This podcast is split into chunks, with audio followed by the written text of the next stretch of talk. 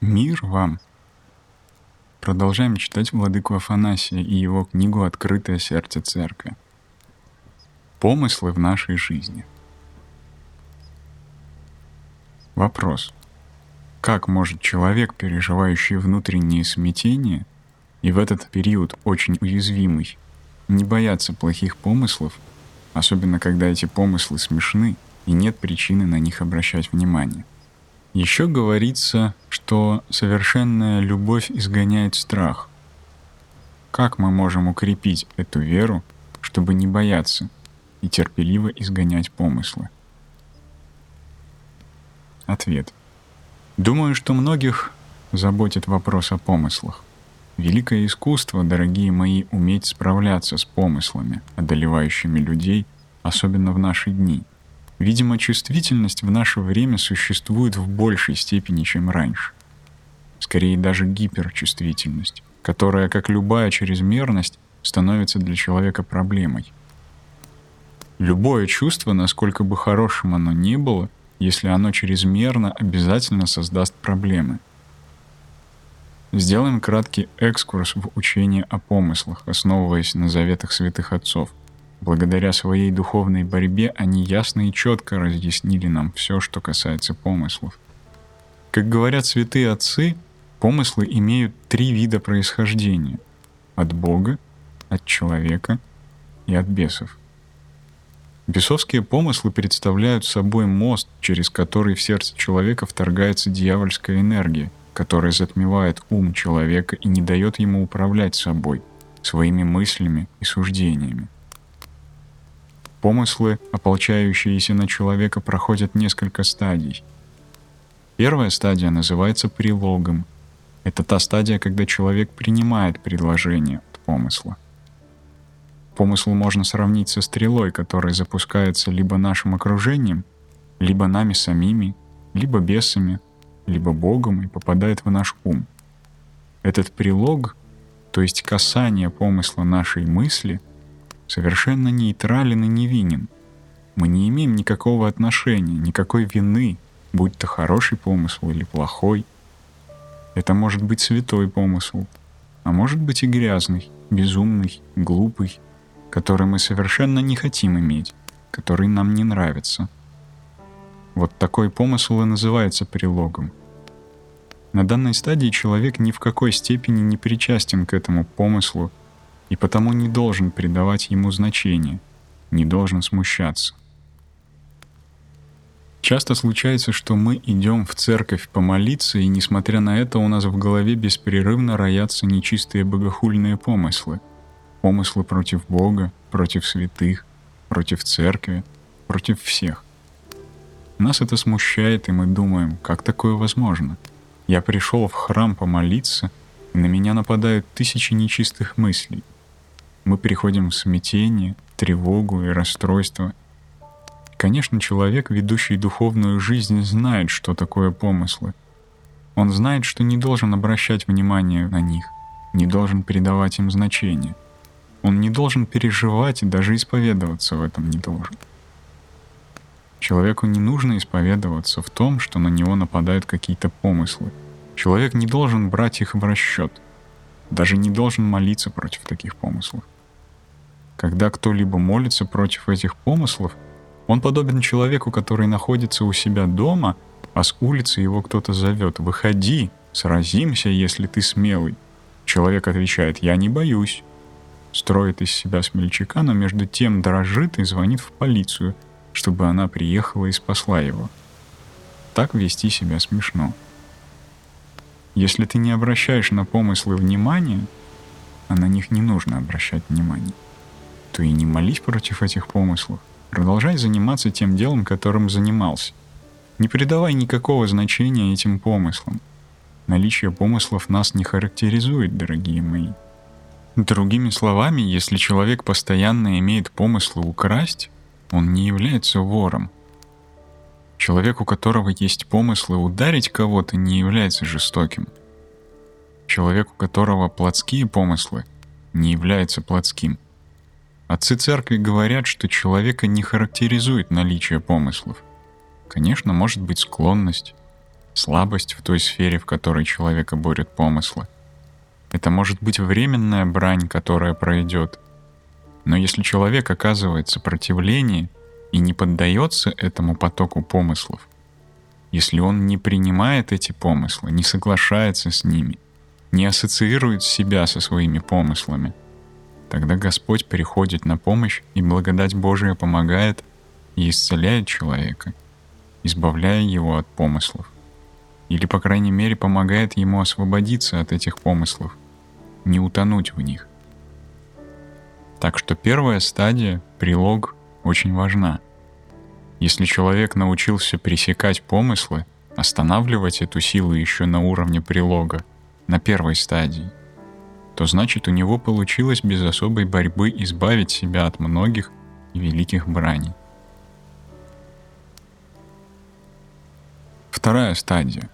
Если человек не может игнорировать помыслы, следует прибегнуть к молитве.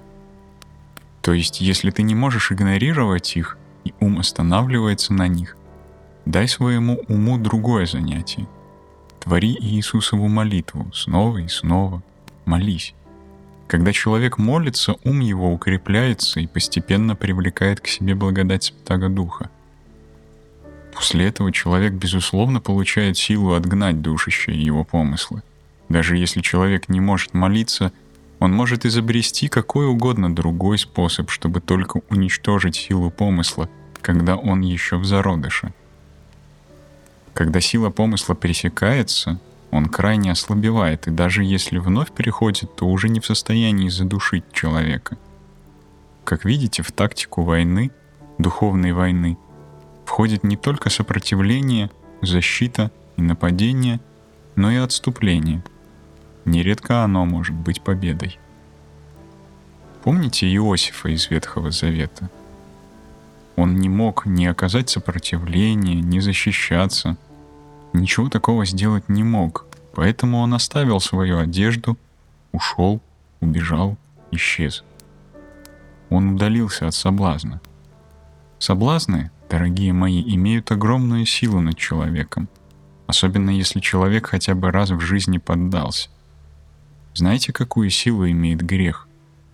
Страшную силу имеет над человеком не только соблазн, но и место, где совершался грех. Недаром отцы церкви, мудрые подвижники избегали соблазнов. Они знали, что это может стать причиной греха и не шли туда – и если даже случайно оказывались рядом с этим местом, то удалялись оттуда любой ценой. Кто может сказать, что подвергая себя соблазнам, он остается невредимым? Думаю, такого человека нет. Третья стадия — это сочетание. То есть помысл остается, человек начинает вступать с ним в беседу, интересоваться им, исследовать его, Святые отцы называют это сочетание с помыслом. Вот здесь возникает опасность, включается тревожная кнопка. Будьте очень внимательны, потому что помысл обладает силой. Сила его похожа на действие укола, а сам помысл можно сравнить со шприцом. Шприц какой? Тонкий. Он причиняет нам боль минимальную — Через маленькую дырочку игла входит в вену, и мы это почти не чувствуем. Ощущаем лишь самый момент укола, как маленький укус. Но через шприц в организм поступает инородное вещество, которое вызывает в нем последствия. Также и помысл. Помысл появляется очень незаметно и безболезненно, но тут же впрыскивает в нас дьявольский яд. Это изменяет наше состояние и выводит нас из себя — в нашем сердце происходит страшная борьба между умом, пока он еще жив и не пленен, и помыслом, который вошел в нас. Следующая стадия — сложения. При этом человек начинает вступать в беседу с помыслом и решает поступить по его внушению. Как только человек соглашается с помыслом, ум его выключается и перестает работать. Например, когда вор хочет украсть машину, он сначала выбивает стекло, потом залезает в машину, хватает водителя за горло и выкидывает его с водительского кресла, после чего сам садится за руль и направляется туда, куда хочет. А водитель ничего не может сказать. Ему заткнули рот и уши, завязали глаза так, что он не видит, не слышит, не говорит. Это уже пленение. Это называется стадией пленения. Человек уже находится в плену. На этой стадии человек уже не может остановиться. Даже если он увидит перед собой живого Христа, он не сможет остановиться. Стадия пленения самая страшная — человек становится рабом греха. Всякий, делающий грех, есть раб греха. Иоанна 8.34 говорится в Священном Писании. После того, как человек попадет в плен и совершит грех один или два раза, грех этот превращается в страсть. Страсть же действует в человеке деспотично. Она берет власть над человеком, как будто бы ты отдал ей свой ключ от себя — и она, когда хочет, вынимает его из кармана, открывает твой ум и заходит внутрь. Человек может кричать, протестовать, ничто не поможет. У страсти в руках ключ, и она заходит в тебя и выходит, когда захочет. Не думайте, что это касается только плотских страстей. Это только один из видов страстей. Знаете, сколько их у нас? Очень много. Возьмем человека, играющего в карты – он ведет себя как безумец. Как безумец губит свою семью, то есть становится вором, ворует у своих детей, у жены, у тещи и где только может найти, чтобы было на что сыграть в карты. Он взрослый человек и понимает, что губит себя. И я, дорогие мои, знаю таких карточных игроков, людей в возрасте 50-60 лет. Видел, как они страдают и мучаются, как воруют у своих внуков – Представьте себе деда, который ворует у своего внука деньги на игру в карты. Он не в состоянии остановиться. Не может. У него не получается. Что ты с ним не делай? Угрожай, вяжи. Но все равно, когда наступит время игры, он пойдет во что бы то ни стало. Невероятно, что происходит с человеком, когда он в пленении. Это состояние невозможно объяснить разумом — оно не поддается логике. Почему же так? Потому что человек лишился ума. Он обезглавлен, как говорят святые отцы. Ему отрубило голову искушение, и само встало на место ума. И человеком начинает управлять иная сила. Таким образом развивается помысл в человеке. Однако даже если человек оказывается в пленении, мы должны знать, дорогие мои, одну важную вещь, которая отличает церковь от психологов. Психологи объясняют поведение и все проявления человека, основываясь на логике. Например, ты идешь к психологу и говоришь ему «Я хочу побить своего отца». Психолог начнет тебе объяснять, что когда твоя мать была беременна, возможно, отец как-то оттаскал ее за волосы и предложит тебе логический анализ твоих психологических проблем. В этом может быть доля правды. Мы знаем, что человек подвержен влиянию с самой начальной стадии своего существования в виде первой клетки. Но затем психологи предлагают человеческие решения. Почему? Потому что психология не признает одного фактора. Не признает благодати Божьей – в то время как церковь говорит, да, ты такой и есть, больной, страстный, несчастный. Ты находишься в плену у своих страстей по той или иной причине. Но это не так важно. Какой выход предлагает церковь?